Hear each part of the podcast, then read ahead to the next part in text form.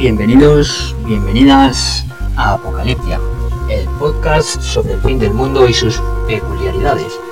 En él debatiremos temas actuales y datos de archivo. Quédate y descubre una nueva manera de ver las cosas. Bienvenidos al episodio de hoy. Como en cada episodio, hoy hablaré de un principio del fin muy peculiar, el cual parece estar más lejos de lo que nos creemos, o simplemente obviamos que está ahí. Pero en realidad no es así. Cada día que pasa está más cerca y es mucho más visible. El Sol es impredecible y con ello quiero decir que dependiendo del día o la semana, se pueden dar unas fulguraciones solares al día, ¿cómo se puede reducir a, a una a la semana? Pero es un dato que ahí está y tenemos que tener en cuenta, porque si no lo tuviéramos en cuenta, no sabríamos ni por dónde nos vienen los tiros.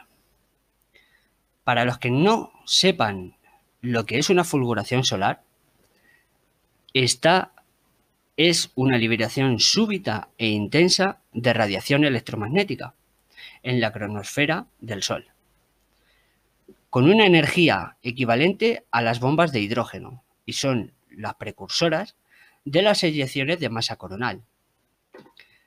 Esta sería la segunda parte de una tormenta geomagnética o tormenta solar, para los que no sepan lo que es una tormenta geomagnética, también llamada tormenta solar es una perturbación temporal de la magnetosfera terrestre que puede ser causada por una onda de choque de viento solar y o una eyección de masa coronal.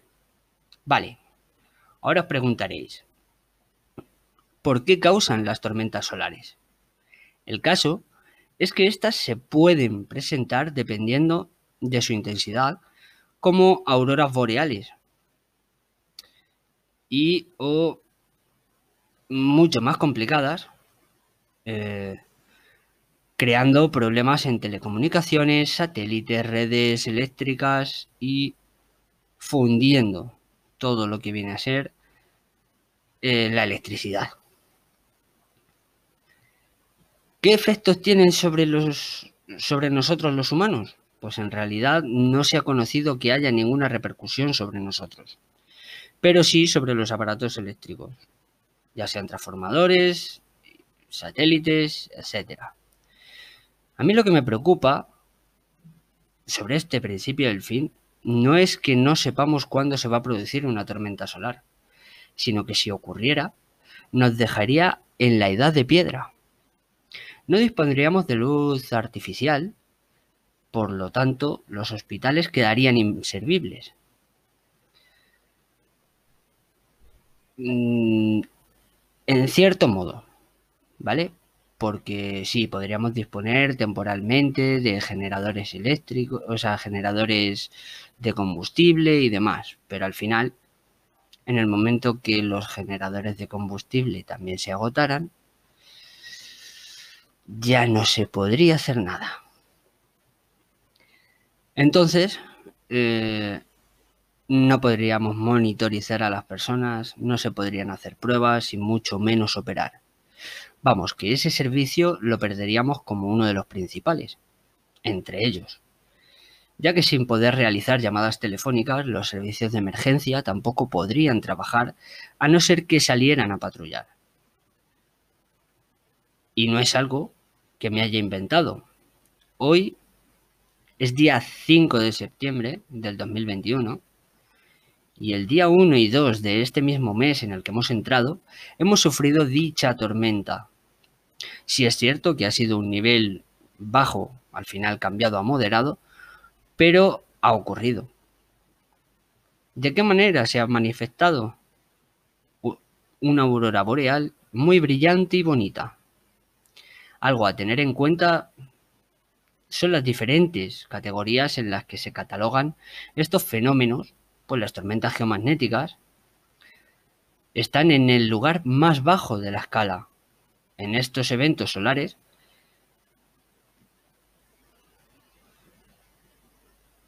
estos digamos que tienen cinco niveles de agresividad. lo que son las tormentas solares o geomagnéticas, al ser las más bajas, van en nivel G1 y G2. Aunque las más peligrosas, que ya sería una categoría 5, son las llamadas radio black hole o apagones radioactivos. Estas generan afecciones en la ionosfera por la emisión de rayos X del Sol. Así que como, comprenderéis, un radio black, un radio black hole, perdón, de nivel 5 es uno de los sucesos más apocalípticos para el planeta Tierra. Y muchos diréis, madre mía, qué hombre más pesimista este. No, para nada. Mm, real, realmente no soy pesimista, tan solo creo que debemos conocer todo lo que nos rodea y valorar cada situación para actuar de la mejor manera posible, llevándonos siempre a un estado de seguridad para nosotros y los nuestros. Y al final, hablamos de datos. Vosotros mismos podéis contrastarlo. La información es lo que nos hace más fuertes día a día. Pero no creáis ni por un momento que este principio del fin queda aquí. Porque si indagamos un poco más en lo que puede suceder en un radio black hole de nivel 5, con lo primero que nos encontramos es que no hay luz, ni medios de comunicación. Pero claro, esto es lo que ocurre directamente. Pero ¿y lo que ocurre indirectamente? Lo que ocurre indirectamente es que entraríamos en, en, saqueos, eh, violencia y por desgracia, pues muertes por lo que nos encontraríamos en un estado de anarquía momentánea. Y sí, digo momentánea, porque pasadas las primeras horas se impondría un estado de excepción o sitio en las calles, controlado por militares y cuerpos de seguridad del Estado. Hay varias causísticas que se pueden dar, como por ejemplo, quedarnos en nuestra residencia, ya preparada como un refugio, o ir a las afueras, o a un sitio secreto, a un, refugio que tengamos, digamos, más apartado de, de la civilización. Y en este momento es cuando debemos de tener todo preparado para no salir de nuestro refugio hasta que todo se haya calmado un poco, hasta que se haya recuperado la cordura. Todo esto en el caso de que nuestro refugio esté en los pueblos o ciudades, porque de no ser así, en el momento que empiece, deberemos de ir a nuestro punto de encuentro y preparar al grupo para salir de inmediato hacia nuestro lugar seguro. Si tardamos más de media hora en ponernos en marcha, probablemente debamos de coger una ruta alternativa para salir, ya que las principales vías pueden estar tomadas por saqueadores o por los cuerpos de seguridad del Estado o militares. Y no debemos de cruzarnos con ninguno de los mencionados. ¿Por qué? Porque todos van a intentar pararnos. Los saqueadores porque quieren un coche.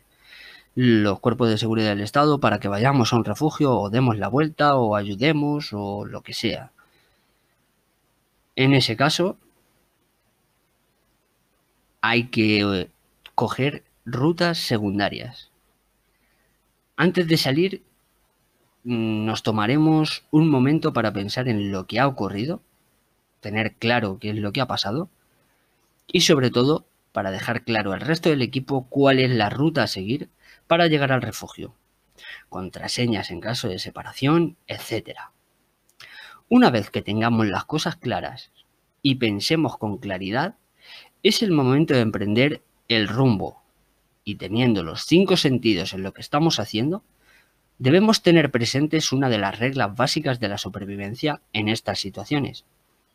No paramos por nadie ni por nada. Teniendo esto claro, tenemos un 50% más de probabilidad de vivir. ¿Por qué? Porque en estas situaciones es muy fácil caer en una emboscada. Y si eso pasa, daros por muertos. Nuestro refugio está pensado para unas X personas. Aire, agua, alimentos. Llegar hasta él es difícil, pero no puedes ponérselo en bandeja a nadie fuera de tu grupo, pues los expones a todos. El camino debe de ser rápido. Pero ojo, no nos equivoquemos. Rápido no significa que nos expongamos. Debemos de procurar ser invisibles a ojos de cualquiera. Para ello, debemos de ir por caminos, carreteras terciarias y siempre bien preparados para lo que nos podamos encontrar. El no pasar por delante de coches en los que haya gente parada o parezcan abandonados, esto es lo que parece en más ocasiones de las que nos creemos y realmente no es lo que parece.